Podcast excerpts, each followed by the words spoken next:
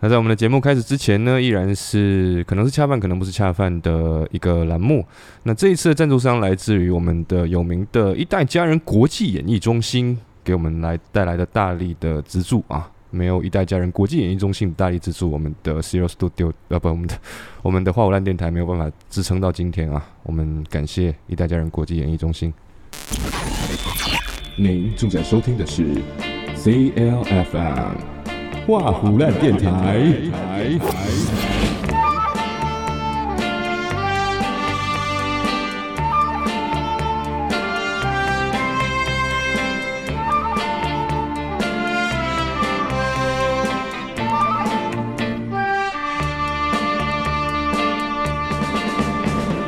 哇哇哇！我们莫名其妙来到了我们的 EP 五了吧？是到 EP 五了吧？我们莫名其妙的就坚持到了 EP 五。那我们要首先先讲一下为什么前面两个礼拜没有更新啊？为什么呢？因为我们前前面两个礼拜都各自有各自的工作在忙，因为我们每次都是在周日的时候录，那刚好两个礼拜的时间周日都没空哦。那先做下自我介绍，我是阿鲁，我是啦，我是无忌，我是曹操。那呃，在这一两个礼拜的休息过程当中呢，我们也探讨了非常多频道要接下去聊的话题，刚刚好。是的，苏拉先生整理出来了一份很有意思的东西。对，因为呃，今天的我们这个节目啊，相较于我们之前做过的内容，都会有些特别。特别之处在哪里呢？就是有关注我们的同学，或多或少都听说过阿卢之前的本职工作是什么？舞台灯光师嘛，对不对？那有长期的、深入的，一直关注我们频道同学，还会知道阿卢在他这个职业生涯的早期呢，曾经是一家夜总会的。舞台灯光师，嗯，好，所以今天呢，我们就想要来，哎，临时起意啊，来，哎，聊一聊阿卢这一段鲜为人知的这种经历背后，到底有着什么样的故事？好，那正式内容开始开始前呢，我要先声明，这一期的节目当中呢，我们即将聊到这些现象啊，都是曾经真实存在的。好，基于我们这种描述跟讨论呢，都是哎有基于我们当时的这个社会环境的这个背景作为前提，绝对没有过大，没有哎过分夸张的去描述它。是的，所以呢，我们也无意，也没有办法把这个话题呢往任何价值观上面进行引导哦。所以希望各位同学可以理解，不要对号入座。是的，没错。那我觉得开始之前，咱们先抛开夜总会这件事情。阿鲁，你要不要先跟不熟悉你的观众朋友们简单科普一下，舞台灯光师到底是在做什么工作？哦，是不是真的就是我字面理解，就是我只要会开灯、关灯、kick kick，我就可以当舞台灯光师？啊，首先先讲一下舞台灯光师，这个是一个很有意思的职业啊。那不光是你要会开关，开关当然是舞台灯光师的一个最基本的职业素养，你要会把灯开起来、关起来。那首先你要了解非常非常多的舞台的灯种。啊，包括比如说是，比如说是舞台的那种，诶，图案灯、切割灯、光束灯、染色灯、洗墙灯等等各种激光灯，只要是跟特效、舞台特效有关的灯具，你都要了解，而且你要了解到它们的用途以及在不同领域上面的发挥出来的作用。比如说在诶话剧上面用的一些染色，或者是洗墙。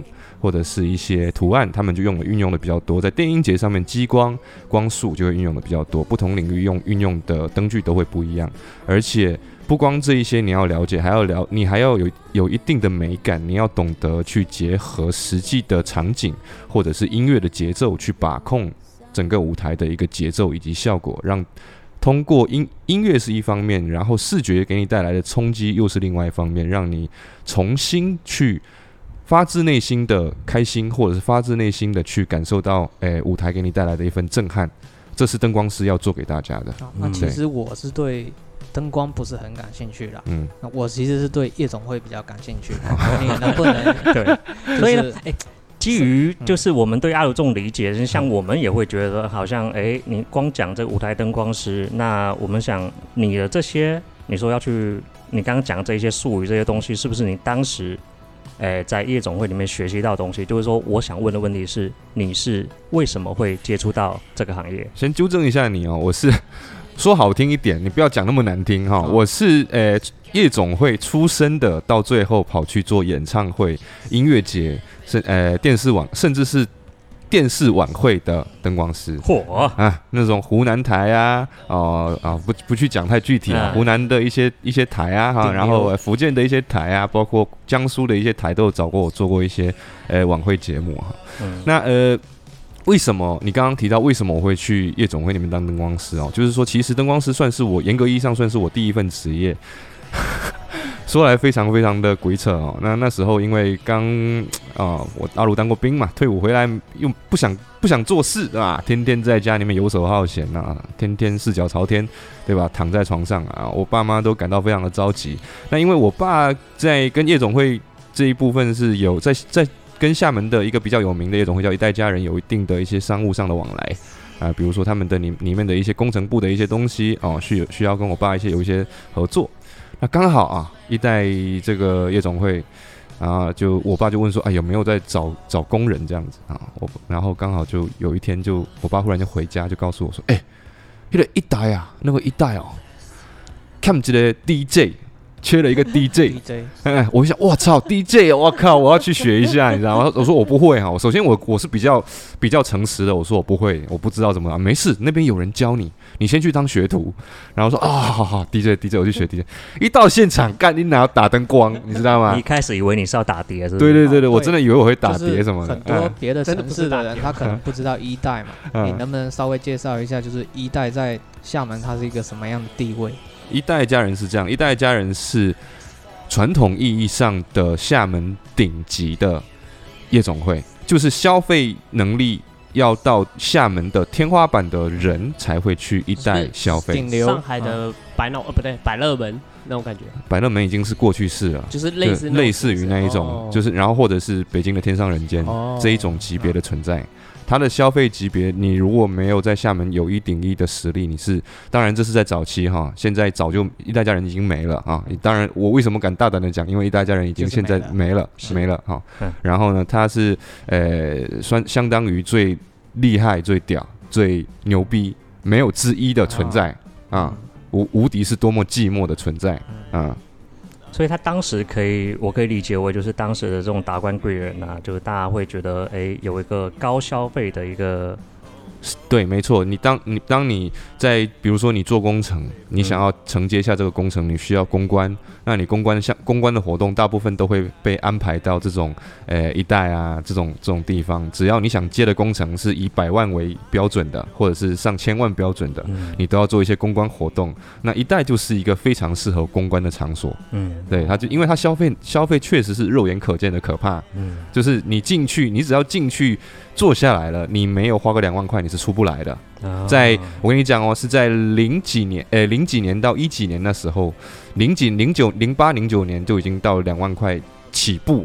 的那个消费级别，嗯，好，那那时候的消那时候两万块可以买多少平方米的房子？你们自己想一下。是，然后你一开始在节目开始那个呃，我们的这个恰饭不恰饭栏目，你已经提到它的全名是叫做一代家人国际演艺中心。对，它叫国际演艺中心，听起来应该是看表演的地方，但实际上就是它是一个我们理解当中的一个世俗观念的一个叫夜总会嘛，对不对？对对对。那这个夜总会其实我觉得，呃，我我我不清楚其他城市是怎么样，但是我自己知道的是。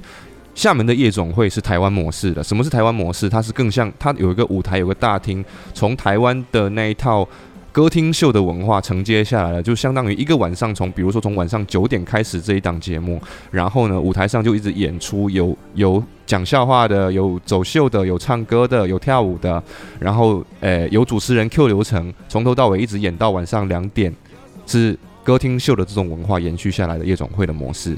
嗯，到现在。对，我不知道现在还其他城市是不是这样子。那下面上面有个舞台，下面是就是客人就围坐在下面是吗？对，就是大厅是有一个舞台，巨大的舞台。它的一代家人那时候的那个舞台标准是按照国标的剧院的国标的那种工程去施工的，它有无数的灯杆和无数的景杆，就按照剧院标准做的。然后呢，前面有很多很多卡座，然后周围的。周围一圈里面全是包厢，包厢里面还有包厢，就是有一堆的包厢。包厢你要看大厅的节目，如果围着这个大舞台的旁边这一圈，是可以通过落地窗看到前面大厅的演出。那如果是在内，嗯，诶，在外圈一点看不到，直接没有办法直接看到大厅的演出的包厢呢，就会有一个诶 monitor，就是中就一个屏幕，通过大厅的一个转播，转播到房间里面，让房间里面看到大厅正在演出的节目内容。所以它的结构简单来说，就是中间有一个表演性质的大厅，对对对，然后后面呢，所谓的后面还有各自比较私密一点的房间，对不对？对对对对对。那房间里面是用来就它是唱歌吗？还是？对，就是标准的唱歌。嗯，对，还有一些嗯，对，还有一些你你们都应该都知道，就是明白，就所谓的诶公关人员的这种公关小姐，讲直接一点，公关行为，公关小姐，对，小姐，明白，对对，没错，就是诶有陪酒。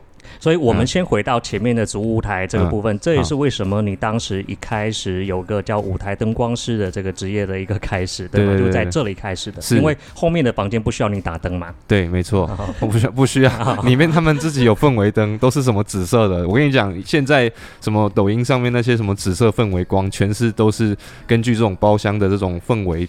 的制造出来那种感觉，就比较暧昧的那种色彩哦，所以你的眼光只要专注在前面这个大舞台，对大舞台上就好。了解，包厢那个叫射灯，对对对，就是各种氛围灯啦。嗯嗯，明白。那哎，所以简单来讲，你跟这一切下面服务的发生的任何行为，其实没有任何关系的，对不对？你只要做好你眼前的灯光。灯光师的工作就好，是吗？对，没错。包括很多朋友会很好奇说：“哦，你这夜场里面待着，你天天都在那边喝，都有酒喝，免费的酒喝没有？” 我们夜总会是这样的，我我们的控台区域是和大厅切割开来的。我们控台控台是单独的一个小区域，看着下面的舞台大厅以及下面的卡座，是我们是在半空中隔着。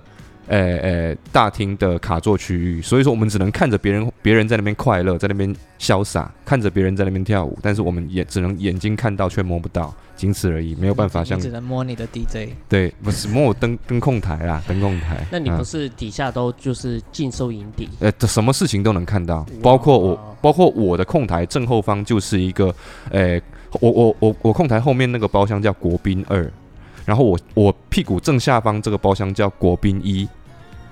知道吗？嗯，都是落地窗，都可以看到里面正在发生什么啊。嗯，对，嗯，明白。嗯，那那我们要么就直接点来聊聊，你能接触到这些所谓的，我刚刚讲的形容是公公关人员，但你说的是公关小姐，对他们这个群体呢，到底是什么样子？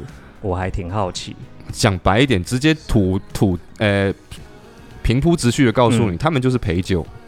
就是没有你想象过程这么夸张。很多人说啊，夜场里面小姐怎么样？嗯，他们就是陪酒，就是单纯的陪酒。就是你能正常情况下，比如说你一个自来客，你到。早期你到一代家人里面去消费，然后人家看到你来了，就是安排一对一对的小姐，就是说来，就真的跟你在短诶短视频平台上面看到的那些视频一样哦，看的不满意换一批，换了不满意换一批，然后比如说你选中了其中一个，然后你就点他，他就会坐到你的身边陪你喝酒，陪你玩游戏，陪你诶诶想就是正常的这些社交活动，他都陪你聊天，是。嗯，赚两万块。嗯，没有，我我我这个消费领域，你如果要问我，可以再单独展开啊。就是早期的业，就是你点一个小姐的费用，就单独早期的，我现在可能可能会更贵哦。早期一代点一个小姐，你让她坐到你身边，单纯陪你喝酒的费用是三百块钱。你点她，她到她到你身边坐下三百，但是还有一个隐性成本是什么呢？隐性成本是你还要付她妈咪的小费。每一个每一个每一个小姐，每一对小姐都是有一个妈咪带的，所谓的领班是吗？对，类似于领班，妈咪的小费也是三百块，所以其实成本是六百块。所以一个人坐在你身边，什么事情都不干的情况下，六百块先出去了。呃，不止，还有就是 包厢里面有两个公主，公主是服务你端茶送水倒酒点歌，你要什么歌直接跟小公主说，公主会帮你点。这两个公主其实就是服务员，这两个人一个人要一百。早期是一百，现在可能涨价了，这又两百去了。早期甚至好像我记得包哦，大厅是一百，包厢是两百，所以四百。如果你做包厢，你点一个小姐，然后你就六百块钱，再点两，还有两个呃公主在服务你，再加上四百，一千块钱的服务费少不掉。然后酒水就另外再讲，酒水大家都清楚，你们去夜店都知道说哦，夜店里面的酒水比夜总会诶比外面卖贵多少啊？比如说一一一瓶啊轩尼诗。啊，芝华士之类的这种，哎，外面可能卖四百块，在夜店里面要卖两千四，啊，就是这样子。那去夜总会可能要卖到四千四，啊，就是这样子的，它就是往上叠的，啊，明白了，嗯。那么你刚刚讲是包厢里面，就是如果我是要坐在你刚刚讲的舞台的下面来看的话，也会有同样有一批小姐会，我可以选择，还是说？对，没错，一样的。就是大厅卡座一样，但是大厅卡座少了一个体验环节，就是唱歌和私密性。大厅的卡座是没有私密性的，因为它是卡座。虽然你依然可以依然可以挑选小姐陪你喝酒，但是它没有你没有办法体验到那种诶单独在包厢里面讲话可以啊可以听得到对方认真诶可以听到清晰的对方跟你沟通的这种声音，因为大厅非常吵，嗯，有音响在那边乒乒乓乓。是，那。下面这些就是喝酒聊天的客人，又跟上面这些所谓的演出表演是有什么关系呢？就上面的这一，就是你你，因为你讲有个舞台嘛，对不对？对。然后上面是会有发生怎么样的场景呢？就他们要做什么事情？唱歌跳舞吗？还是什么？就是其实这些对这些。小姐的队伍嘛，嗯，你你挑选的这些小姐的队伍，其实他们算是他们是演员，哦，他们不会他们不会称呼自己为小姐，他们只称呼自己为演员，他们可能是歌手，可能是舞者，对吧？也有可能是诶模特。那模特就是在舞台上走秀啦，那歌手就是在舞台上假唱啦，大部分那也有真唱的，真唱有真的唱很好的，那我遇到可能百分之六十都是假唱，那也有舞台上跳舞的，也有真的跳很好的，真正艺校出身的那种跳很好的舞者，然后呢，就是他们会轮番的到舞台上演出，然后这时候呢，我刚刚还又少讲了一个隐性成本，就比如说你点的这个小姐，刚好是一个模特。不，我们说他是舞者好了。然后呢，到他演出的时候，他就要去演出了。他去演出，演出的时候呢，他在上面演出。如果你希望他开心，正常情况下又要送他三百块。三百块是什么意思？三百块是三朵花，送他三朵花，起步就是三朵花。嗯，然后他身上就会挂三个花圈。那这时候他一边跳舞，身上就会被挂三个花圈，然后他就会知道得知哪一个包厢送了多少个花圈。那这种模式就跟直播一样。对，没错。那其实我给你无无忌这个点，等一下我们再展开讲。直播的本质就是夜总会的模式。嗯。那我们看到，比如说我们在诶舞台上看到一个心仪的小姐，她的舞姿，或者她的声线，或者是他的走秀的身材的曼妙，让你觉得非常的心心动，对吧？你这时候你就可以选择哦，送他三朵花，然后他收到三朵花，他就会哦象征性的来给你谢酒，哦，就跑到你的，比如说你是什么国宾一的客人，他就会演出结束之后下舞台跑到国宾一来给你谢酒，拿酒给你喝一杯，谢谢你刚刚送我花，然后也就仅此而已了，对，就类似于主播说，哎，感谢老铁送一个火箭六六六，对对，所以现在对，嗯，所以我也可以从礼物这一点来。讲就是说，呃，肯定可以预见得到，是礼物的价值越高，没错，他能他能在包厢里面对你表达感谢的方式，或者说时间对时长时长应该是会在更久的。我跟我我跟你讲一下，这个这个礼物是这样子啊，它礼物是有分的，比如说一朵花是一百嘛，三朵起送嘛，那我们呃三千朵，呃呃三呃不三十朵叫三千块嘛，三十朵花叫做一代公主。就是会带上一个彩带，蓝色的彩带，一代公主。那五十朵花呢？叫呃一代一代什么东西？一代皇不是一代什么东西？我忘记了。反正是一代公主，一代什么东西就会带另外一个黄诶红色的彩带是五千块。然后呢，一百朵就是一万块哦。嗯，一万块是一代呃一代皇后，一代皇后就是金色的彩带挂在身上。嗯。然后一代皇就一万块，然后呢，还有人玩的开始玩的更夸张了，有那种彩色的的那种诶，我披风，披风那是五二零哦，金色的披风五二零，五百五二五百二十多，五万二，五万二，五万二，然后还有还有更上去的哦，嗯。嗯，十三万一千，十三万一千四百多，哎是呃不十三万一千四百块，就是一呃一。我我去这样怎么换算呢？反正就是一百诶一千多朵吧，一千一三一四朵，一三一四。一三一四朵，这叫一生一世一代诶什么一代超级皇后，嗯，哎就是往就是一个彩彩色的彩带挂到诶彩色的诶诶披风对挂挂到你身上，十三万一千四，我我跟你讲哦，我刚进夜总会的时候，我的工资是一千八百块，一千八。然后每天舞台上的流水，我眼睁睁的看着每天舞台上，光舞台，我们不要说什么酒水的消费，或是包厢里面的消费，舞台上送花的的的诶流水，绝对每天平均下来绝对不会不会低于两百万，一天两百万，就那些花，两百万。对你，你就都不用讲这么高。你说你一个月一千八的话，只要上面有人送了一个一三一四加一个五二零的话，已经是直接超过你当月的一个一个劳动了嘛，对不对？劳劳动的价值。没有，我我我跟你说，我我我一个月一千八，那时候刚进，然后每天舞台上流水两百万，嗯，懂这个比例的吗？根本就是狼狼逼狼，那进球懒叫逼人党，你知道吗？真的是这个概念哦。所以你一开始进去的时候，你就知道舞台上面发生任何事情都跟你是没有关系的，没有关系，而且只有这个灯光作为你们唯一的一个系带。对，那那时候觉得我自己，首先我会觉得自己价值观非常的扭曲，我会觉得这个世界怎么是这样？原来这个世界是这样的，然后会感觉到非常非常的不平等、不对等。为什么人家的钱是这么花的？我那时候真的大开眼界的同时，感到这个世界好奇怪啊！你就在那里观察这个夜总会，相当于观察了世界。真的很夸张，你会你会发觉，原来有钱人的世界真的不是我们这些小老百姓可以理解的。嗯，真的很夸张，不理解。那我想问一下，就是你对于你刚刚讲这些，你看着他们这些所谓的小姐或者模特演员的话，嗯，他们会给你带来一个，就是你跟你一开始，嗯，对他们直观的理解上有有没有什么偏差？就是说，哎，因为。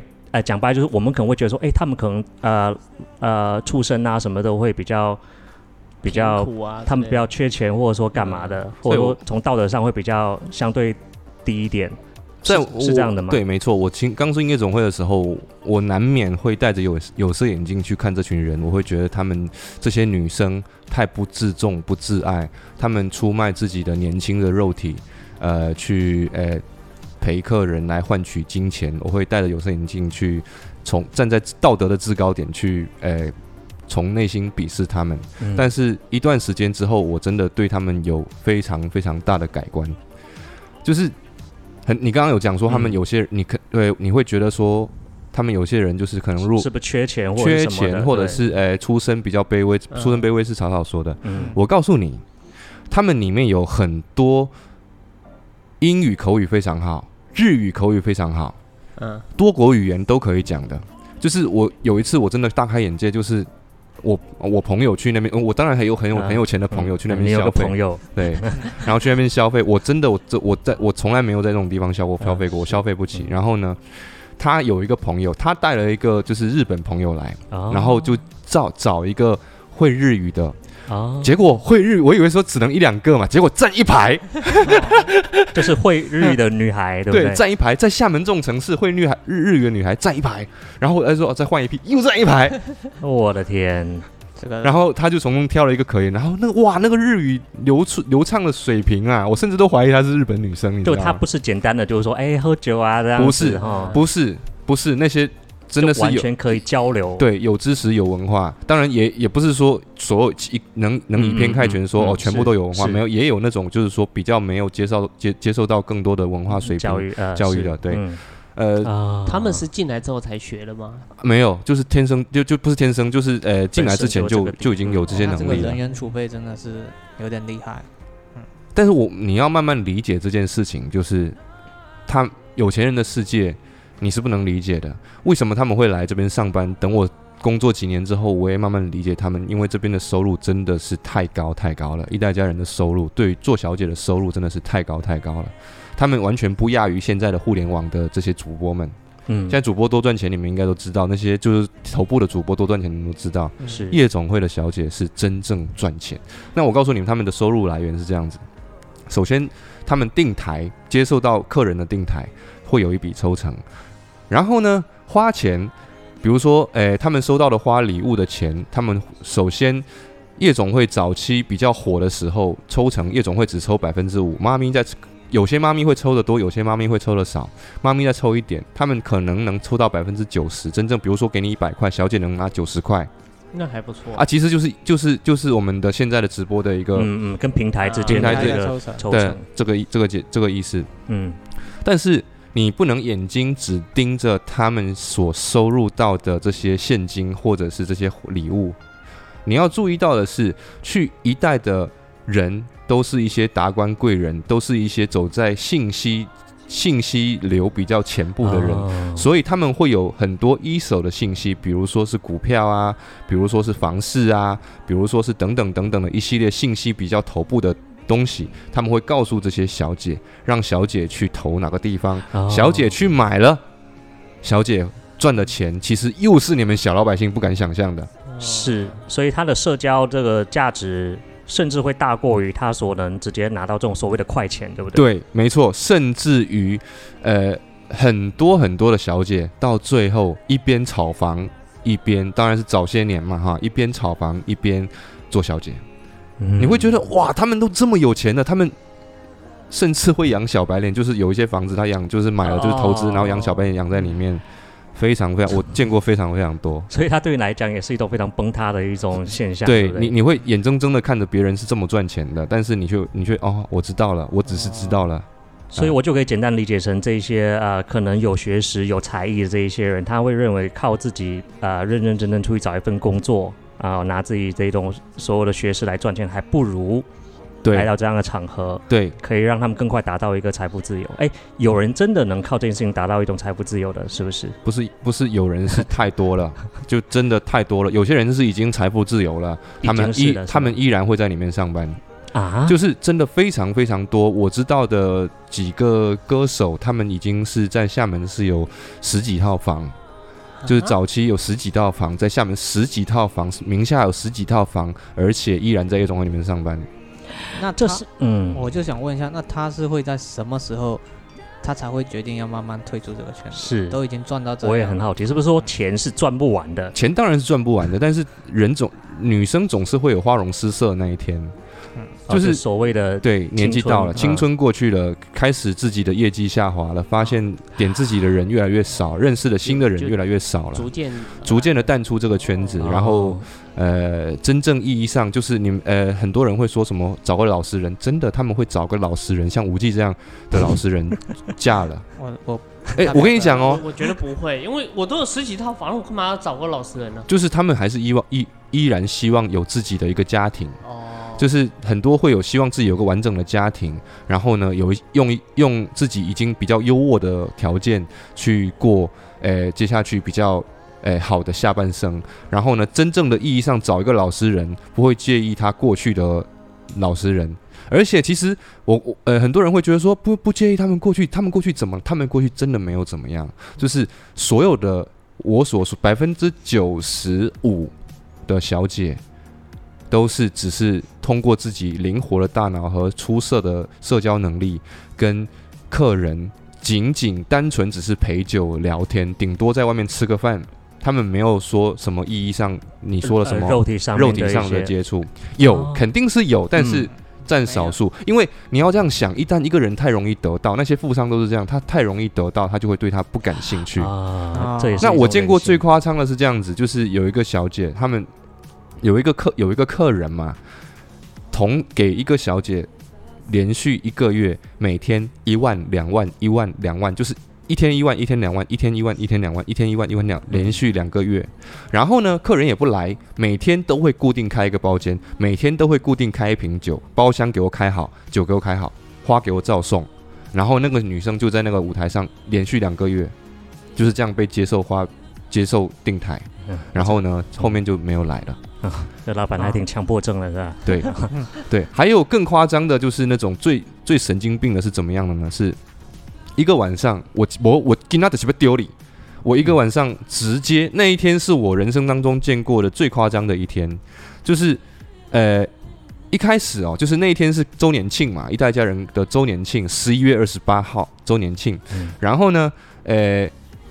一天晚上会流程会变得很长，可能本来只有九点到呃两点就结束了，现在变成八点半到三点结束，节目会多非常多个，然后一个模特队可能本正常一天走两次，那天可能走四次，走四次，第一场五万，第二场十三万，第第三场哦两个十三万，第四场直接七百万扑身上，就是七百万，就是上台，对，那个人要给。他只要上，他就是可能已经之前在包间里面陪他聊天了，然后第四场演出，那个那个女生上台刚上台，她脸就直接被那些彩带和东西铺满。然后铺满之后，你甚至已经看不到他的脸了。所有的彩带、所有的那些披风，已经把他的脸完全盖住了，只剩一撮头发在头上。而且我印象非常深刻，那个女的头发那种立那种三十公分 高那种，跟猫王一样那种头发。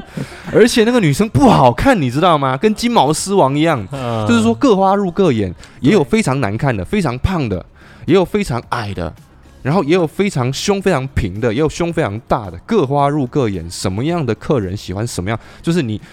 那时候经常主持人会讲一句话：“一代佳人佳丽三后台，呃，一代佳人佳丽三千，真的有三千个。最夸张的时候，三千个女的在里面上班。那你就是有没有就是发觉到他们不同的客户有没有喜欢，就是某种类型的，有没有什么共性？就比如说有的女生她就是属于高冷型的，有的就是属于非常开放火辣的。”有没有这种就是特别受欢迎的一个类型？有特别受欢迎的类型。首先，特别受欢迎的还是以颜以颜值为主。那你颜值好看，颜值高，那一像明长得像明星，有非常长得非常多长得像明星的小姐，那就是呃，那那那些小子那些小姐肯定是特别特别受欢迎的。嗯，那这些是颜值肯定是第一位，第二位也是社交能力，就是你的口才。和你的对对为人处事的一些一些一些基本的能力，那如果能力好的话，自然就会受到客人的欢迎。那在这个问题之后，我们先稍微听一首歌，稍后再继续我们的下半段。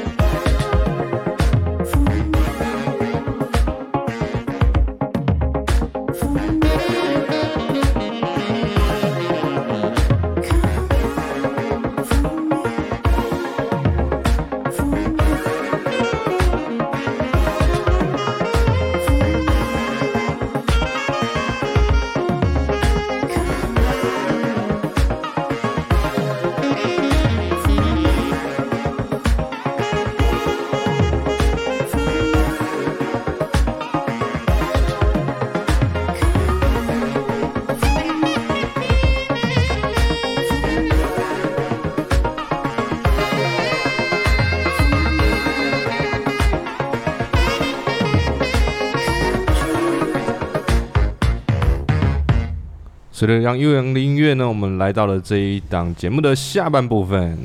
是的，欢迎回来。呃，我们节目的前半段呢，阿卢对于他舞台灯光师这一份工作，以及我们聊到夜总会这个环境啊，进行一个概述哦。那我们应该下半段还会再听到一些精彩的故事哦。那，诶，咱们前面一直在讲说，感觉这一些呃呃所谓的小姐们，她们。呃，给我的感受就是一种逐利的一种一种，就是追求金钱。逐利哦，逐利。对对对对对对。所以追名逐利啊。我比较好奇的是，在这个场合还有没有一些真情实感的故事会发生，还是说一切都是一种过往云烟，都是一种前来前往？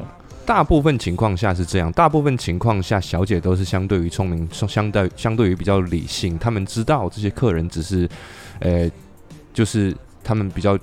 喜欢他们的青春的外貌和肉体，嗯，然后呢，借阅于他们就是拥有这一个身体。那也有少数的个别小姐会困被感情困扰，就是真的会爱上客人，而且你看的，你你你真正。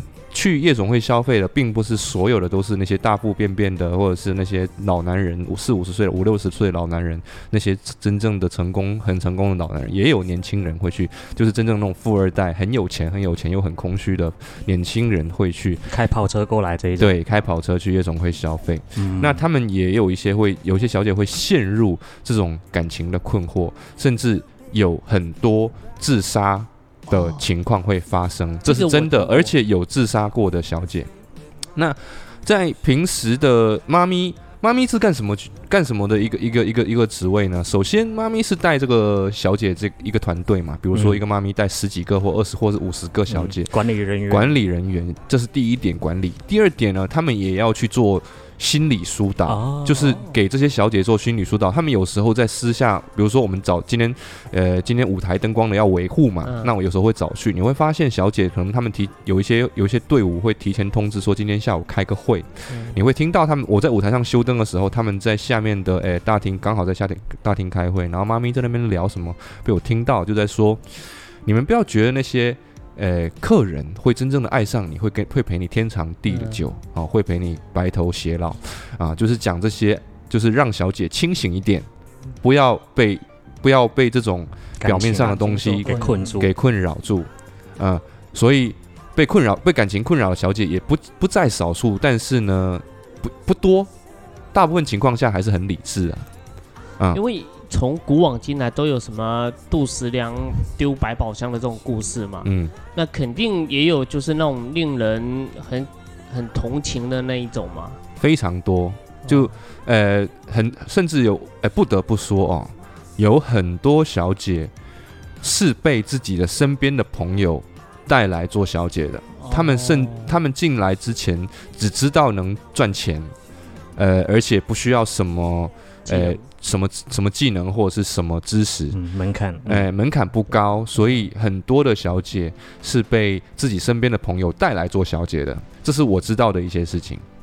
那呃，他们真正接触到这个行业之后，有肯定是有两种，一种是落差很大，觉得不是自己想要的，然后做的每天都很心烦。然后有另外一种，就是顺风顺水赚到钱，然后呢，诶赚了很多钱，然后有了自己另外一份事业。他们可能有一些小姐，他们会呃自己会会弹钢琴的，然后他们就是哦自己又开了一个培训班之类的，然后外面有事业，里面还有事业，一代小一代里面还是有个事业。其实，在夜场里面工作的人都会有两份事业。其实我也是在以前在夜场也是有两份事业，可能我那时候一边在诶夜场里面工作，一边在外面接灯光的活动，啊，都是会这样子的。嗯，虽然说一一夜场赚的很多，那些小姐赚很多，但是他们还是会想要再发展一下自己的副业，因为谁都不愿意当小姐当一辈子嘛，对不对？是。那你有没有听过那种就是非常感人的那种，他们为什么会来当小姐？感人不至于，我没有见到，没有没有真正跟他们接触这么深。我我其实我我从我在夜场那么久，我没有碰过夜场的小姐。就是我可以拍胸脯说，我真的没有碰过夜场小姐。朋友啊，聊天。朋友朋友有，就是聊天有，就是我甚至我那时候很单纯，我甚至就是有小姐，跟她像朋友一样交流。然后有一次，我后面回想，有一次很多很多很有趣的经历，就比如说有一次，她那个女生说，哦，她电脑坏了，因为我们都是两点、三点下班嘛，非常经典，太经典了，太经典。两点两呃两点节节目结束，然后两点半左右了就结束，呃回家了嘛啊。然后呢，他到四点半，他跟我说他电脑坏了。那时候我家住离他家差不多五百米，然后我骑车就骑过去。那时候就骑车骑过去，然后我也不知道过去一看电脑也没怎么坏，重启一下就好了。然后重启完之后随便聊两句我就走了，你知道吗？干这招屡试不爽，真的是非常。然后然后然后他也没有怎么样，我也没有怎么样，就彼此之间很很朋友的这样子聊了一会儿天就走了。嗯，然后呢，他们也会就是。因为跟你是朋友嘛，就认识你，然后诶，那时候算是阿卢算是有点姿色小鲜肉嘛，那时候还是小鲜肉的级别，有胡子的小鲜肉，而且那时候吴秀波那部什么《北京遇上西雅图》还挺红的，是。然后呢，诶，挺红的时候，我那时候有胡子还挺招人喜欢的，你知道吗？呃，就经常有小姐喜欢约我去，就是下班结束之后去夜店，去夜店蹦迪哦。然后我是不喜欢蹦迪的嘛，然后我在那边就去了，就在那边站着。就陪他们喝两杯这样子，嗯，然后呢，那一天有一次去去去那个呃拉蹦还是哪一家路易万，忘记是哪一家，一个夜店，一家夜店，然后喝了喝了喝到最后呢，那个女生那个女生就说她的妈咪，嗯，呃，让我送她妈咪回去，然后我那时候不懂。我就以为说哦，真的他妈咪喝多，哎，他的那个带队的妈咪喝多了，然后真的我就好，那我就送他回去。他家还住蛮远的，就住在厦门岛外，然后我就打车送他回去。然后他还说到了之后，他就说，哎，这个小卢啊，你要不要送我上楼啊？然后呢，我就说，我我那时候就很单纯，因为我因为那个妈咪我确实吃不下去啊，我真的就觉得还，我就说哦，就单纯送你回家这样，我这人很正直嘛，嗯，然后就送他上，就就不送他上去了。然后后面他还一直哦，在出租车上的时候，他就在讲，小卢啊，你要是在厦门遇到什么困难，他不知道我是厦门本地的，你要在厦门呐，在呃来厦门打工都不容易，你要在厦门遇到什么困难，你跟姐说，姐一定会帮你，好，姐一定会帮你。啊，那有什么困难一定要跟姐说。然后后面到他家楼下说让我送他上去，我就没，我就说哎呀不要了，我我我还赶着回家这样子。是。结果后面长大之后一想，哎干他妈的，那时候我要是给他，哎陪送他上去之后，我可能房都有了。对，现在厦门肯定就我跟你讲，没有十套也有五套房子啊。哎，没有那么夸张，可能最少有一套一套两套房。我跟你讲哦，有很多外面的凯子，嗯，骗了。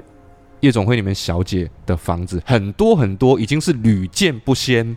这些小姐们被骗房、被骗钱的事情是屡见不鲜的。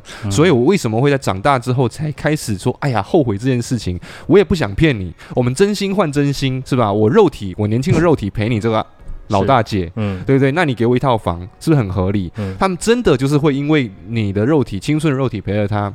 那呃，让他呃，你就就会单独的再送你一套房，因为那时候房子对他们来说，只实话说吧，你现在这个是不是不是租的？其实其实就是买的。公揽交哎，没有啦。然后呃，后面哦，就是我一直在回忆回忆这些事情，就觉得说，哎呀，他们这么有钱，为什么呃平时都是怎么去娱乐的？对，后面才聊天聊聊聊哦，才知道很多很多的小姐。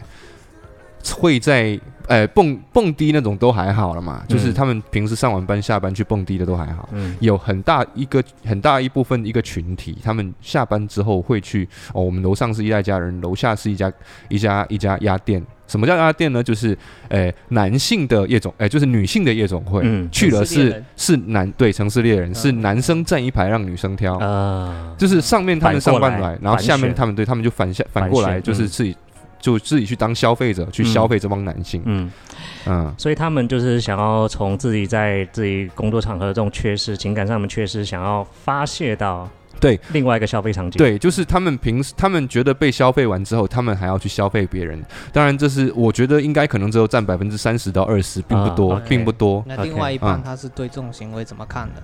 那另外一部分的小姐，她是觉得就是说，就觉得他们傻吧。不是，就是说那那又分很多啦。可能说我我我自己哦，就是那个女生，就是叫说，哎，叫我去给她修电脑那个女生，那个女生现在很成功啊，就不能说成功，她起码我哦，应该没有没有指名字，应该没关系啦。就是她现在我觉得是蛮好的一个情况，就是她可能我觉得我我个人认为他可能已经被哪个大佬包了，然后呢人在国外，然后呢他在那个国家也不需不愁吃不愁穿，我我财富自由，对我看他的 Instagram 就是天天在晒名衣，哎，就是这么多年过去了，还是在晒名表名衣，穿好的衣服，在哪里玩，陪着一个跟他年龄不这么相像他女儿的一个女生到处玩，我会觉得可能是那个富豪的。女子女之类的，或者是私生私生女之类的，然后就是人已经没有在中没有在国内了，就是很多很多年前的事情，到现在依然是这样子，所以他们有些可能哦，财富自由去买房，或是到回自己的老家去嫁了，找一个老实人嫁了，或者是诶去国外了，很多很多这种早期的很风光的。就是比较赚的比较好的，呃呃呃，小姐们都会有一个好的结果，这是真的。然后你也不要觉得说去夜总会都一定赚钱呐，也不能说一将功成万骨枯，可能一将功成百骨枯吧，或者是几十骨枯，就是就大部分是都是能赚到钱的啦。就只要你不是开销太大，你只要去里面上班，你小姐只要是你是个小姐，一定能赚到钱。即便你没有人今天晚上没有人给你没有人给你送花，你的姐妹也会帮着你。哎，我这个姐妹刚来。哎，你送他象征性送他几朵？你你想嘛，一个晚那时候零零几年一几年，一个晚上赚三百，一个两一个晚上赚两百，哪有那么好赚啊？对不对？所以你其实好好工作，还是可以在厦门买一套房的。就是你好好的在夜总会里面上班，即便你不是头牌，不是不是很很很受很受欢迎的小姐，你也是能赚到钱的。这是一种底薪，是吧？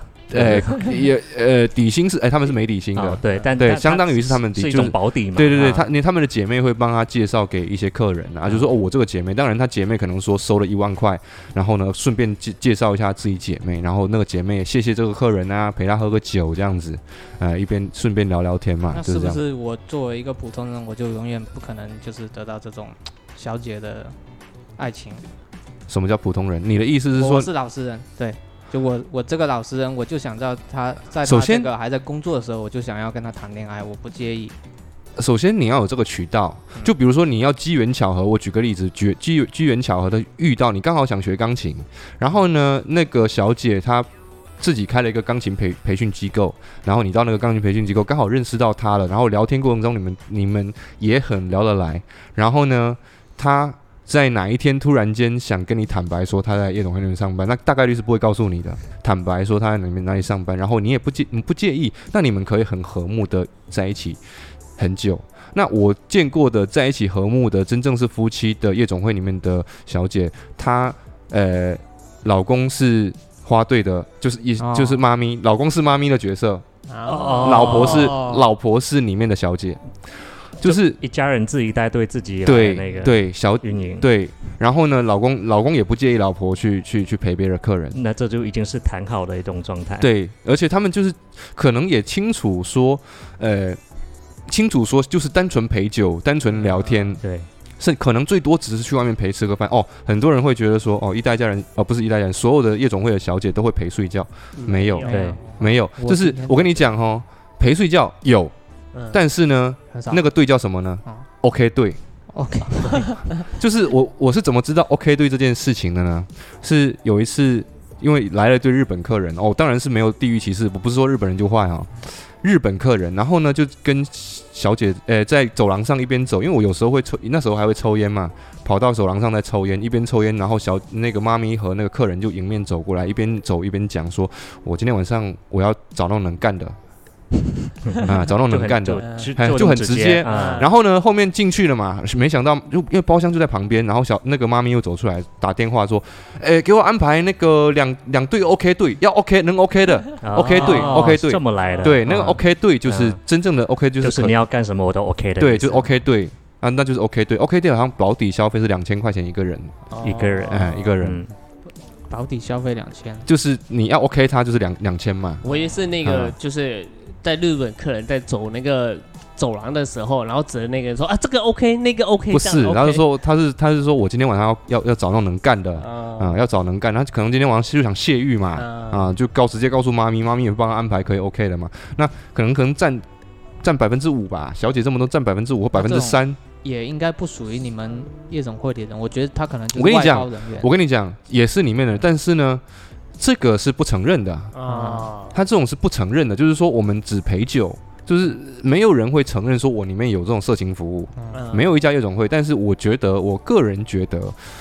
都会有 OK 对，嗯，要不然人家客人想泄欲怎么怎么搞啊？一种潜在的对对对对，早期了哈。当然我再强调一遍，这是早期的夜总会，这个现在已经不存在了。现在国泰民安，好不好？是的，没错，因为还是要重申下这个声明哦，就是就是还是跟我们根据我们当时这个社会背景这个是呃来作为前提来聊这些事情哦。对对对，它真的是存在的一个现象，接近十年前了，接近十年前。但是我们是坚决反对啦，对对对，一定要就是遵纪守法，好不好？各位是。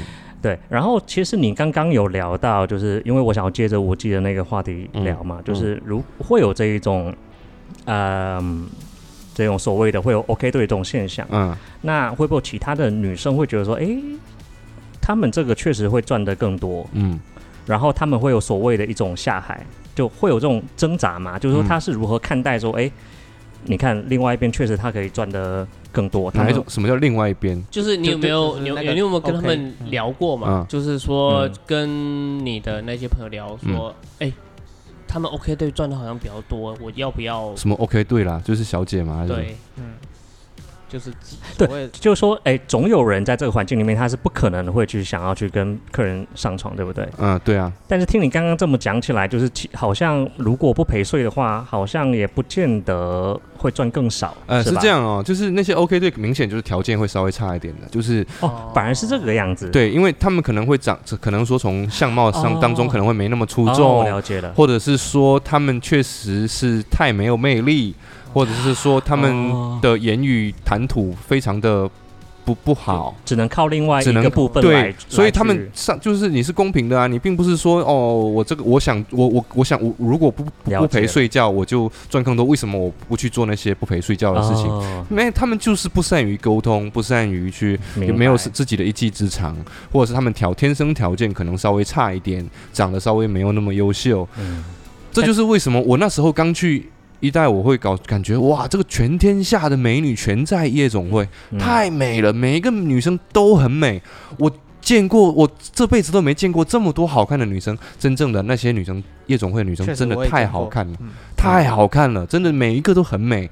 看到 OK 队之后，才发现 OK 队的都是一些素人。呃，原你要知道，因为这一点上面才是比较反我的一个一个固有的印象跟常识。我会以为就是所谓的真正的美女才会被就是更高的一个消费跟价格，就哎，我就想要跟她上床，所以她就会得到更多。哎，那也有啦，就是说，比如说有一些，那可能是少部分嘛。比如说有一些小有一些小姐。他在收到客人的，就可能提前我们两个在包厢里面聊好，你今天晚上送我两万块的花的的的花嘛，那我晚上就陪你嘛，嗯，就提前在房间里面聊好了，嗯，我们聊好说，你等一下我上台你送我，啊晚上陪你，哦，那有这种情况存在，不是说完全没有，会有这些，但是他们这种是个私人行为嘛，是是，这种是个人行为，跟跟跟夜总会没有，而而且我我再跟大家讲一下。夜总会他们是不赚小姐的费用的，他们只收这百分之五叫做管理费，嗯，知道吗？夜总会的利润全在于酒水上，就他们全靠酒来赚钱，酒水给他们带来的利润都已经那比直播平台厚道多了，直播平台直接抽百分之四十，那对啊，那啊对啊，那酒那直播平台没得卖酒水啊，嗯，要这样想嘛，就是确实是这样嘛，就是啊。直播平台，我都甚至都觉得他妈全是夜总会的这些领 领导去开的，你知道吗？所以你刚刚有聊到有客人嘛，对不对？有有有有感觉有呃不同国家的一些客人，对啊。那我所听说，就是因为你有提到日本客人嘛，因为感觉这样子的一种文化，好像也是日本那边的一种陪酒文化传传到台湾，然后可能台湾再传过来之类的。对，没错。呃，日本那时候日本那个。那那一种文化叫花场文化嘛，我我我知道的是，我也是我一个朋友，我真的没有能力在这种地方消费。厦门的某一个地方是有一个日本的花场，而且里面全是日本女生。然后呢，你你去，我朋友叫我去的时候，我就真的坐上去，女生很客气、很礼貌、很日式的跟你聊天、喝酒、陪纯聊天，而且那个地那那个地方的整个格局跟日本是基本上没有什么区别的，它就是一个。在一个大厅里面，嗯，一个大平层里面，然后各种无数的卡座，一个卡座一个卡座，纯单纯坐在里面聊天，纯聊天，嗯，哎，然后玩玩玩，呃，桌游小桌游，比如说摇骰子、摇骰子之类的这种小游戏，嗯，啊，喝喝酒、聊聊天，连搂抱都没有，啊很礼貌。那。那你就是说有没有见过在哪种情况下，这个小姐被就是爆炸了，就触雷了，触到这个小姐的雷区了？有啊，非常多啊，就是会在什么情况下？就是呃，客人手脚不干净的时候啊，哦就是就是我呃，我以前在夜总会上班，然后我我的小学同学啊，就是知道我在夜总会上班，觉得说好像我在里面上班就很熟一样，然后就是说哦，我们今天要去你那边玩啊，然后自己也没什么钱嘛，他我那些同学也没什么钱，然后又要装凯子，然后去里面就是点了几个。然后我想说我，我我比较熟的朋友，我就介绍给我我比较熟的几个小姐朋友嘛，我就介绍说，哎，要不然这几个还可以嘛。然后，然后呢，结果介绍完之后，我那个同学就跟他动手动脚，啊，就去摸人家嘛。然后一开始人家那些小那些小姐很客气，就说不要这样，就这样不好。嗯然后结果我那个同学就很过分，一直下手去摸，嗯，不懂规矩，非常过分的下他他们就可能没有来不过不，懂对然后就是觉得说都可以随便摸，然后就直接去伸手去摸。啊你你不说，我真的我也以为是这样。我告诉你，就是不要乱摸，对，就是人一种刻板印象，刻板印象对觉得说大家都是一种没有尊严的一种状态，但对。但并不是这个样子。是，然后结果结果那个结果那个女生说你你朋友怎么这样啊？然后就把我拉出去讲说你朋友，我就很尴尬嘛，我就说要不然你不要接了嘛，我让他钱付，我我我来付这个钱嘛，啊，然后后面他就说他就说没事啊没事，他因为跟他很熟了嘛，他就说要不然你就先赔了，但是钱我一定要让他付，然后就结果一还一直摸嘛，摸到后面他就炸了，直接叫保安来说他一直摸我，哇，那你这个太尴尬了。我非常尴尬，啊我非常尴尬，结果后面我跟我那个同学没什么联系，很过分，就是真的很过分，就是很不尊重女性那一种，那就是上脑了那个啊。上头了。哎，我记得你好像有讲过，你没有其他客人也有爆发过非常大的冲突，是不是？那正常是客人和客人啊，就是就是他客人不会和客人和小姐也有，但是非常少数，因为小姐都是蛮克制的，因为毕竟是服务行业，大家都是都是出来赚钱的。客人对，客人和客人的冲突比较多，主要是怎么样呢？比如说两个有一个小姐，两个客人都很喜欢，那小姐会这样，小姐问题是他们是潜有潜潜在的串台的行为，嗯就是说哦，我又陪你又陪他，嗯然后借口上厕所或借口演出，然后出去外面呃半个小时一个小时再回来，其实两边这样跑，两个房间跑。嗯那有一次就是有很多次都是因为哦被发现被发现了，嗯然后两个客人就吵起来了。然后夜总会不光是有外保，还有内保。什么是内保？那些内保都是不穿制服的，真正的穿黑衣服的打手，就很能打、很能扛的那种。哦，我见过最夸张的，警察来了，警察指挥着夜总会的保安去抓人、揍人的那种。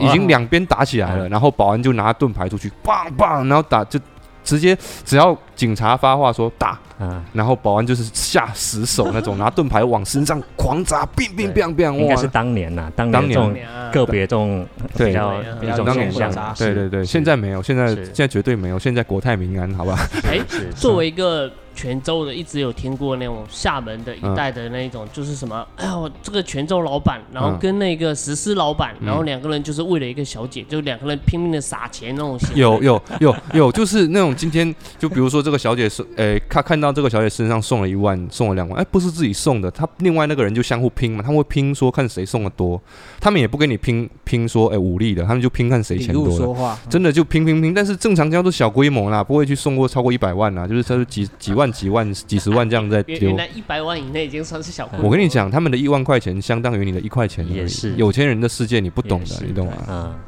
你懂你你懂这个意思吗？嗯。嗯，那确实，还有另外一点，我可能是带有一点比较八卦的性质在问，就是我听说是不是有一些台湾的一些可能是一些明星啊什么之类的，就是大家可以叫出名名字的一些人，是不是好像也会去这样的场合？当，当然肯定是一种秘密的一种行为。呃，有非常多，而且厦门离台湾这么近，厦门还是对台两岸的一个比较好的战略部署地，所以以经常说有一些台湾的艺人会会被邀请来厦门做一些活动走穴嗯走穴。那注意，就是这帮台湾艺人有自己喜欢玩的，也有不是自己喜被迫被迫玩的。就怎就怎么讲呢？就是举个例子，比如说我自己是对夜总会不感兴趣的，我首先我觉得我在那个地方得不到快乐。嗯，因为那些女生是追名逐利的，我这个人更向往的是女生从内心的仰慕你那一种，嗯对吧？那如果是因为你有钱喜欢你，我是不喜欢，所以说我从里面得不到快乐的。那我如果被因为来，因为是我自己是艺人来厦门被这种招待，然后被当地的某些公关部门，或者是某些公关团队，或是个人企业公关安排到夜总会去，我其实是内心不开心，但是我还是要礼貌性的、配合很很客气的去配配合。嗯，比如说，已经一个已故的艺人叫荣祥，你们应该是知道的。啊是嗯，他就非常非常的礼貌。有一次，他就在国宾二，然后就在我控台后面，他就点头哈腰的接受每一位小姐给他带来的那种敬酒。然后他敬酒，他很客气，他连手都手都不离开自己的腿，就是嗯敬有人来敬酒，他就喝酒，他就很无趣的坐在那边，非常非常的礼貌。嗯。你会对荣祥这个外貌外表，你会觉得一开始你看到荣祥，你会觉得说，哇，这个人一定很胖很油腻啊，一定很爱干干杂货那种。嗯。结果结果发现他不是非常礼貌，荣祥非常非常礼貌，然后你会从他脸上读到一千个一一一千个不愿意的那种嗯。感觉，甚至就哇他都不想来这里，这种就是老板带大哥来这边，嗯、对，然后结果撑撑面子，对撑面子，结果呢，呃呃，人家根本就不想来。是。那还有那种自己想来自己来消费的，那我们在下期再来知道这个艺人是谁。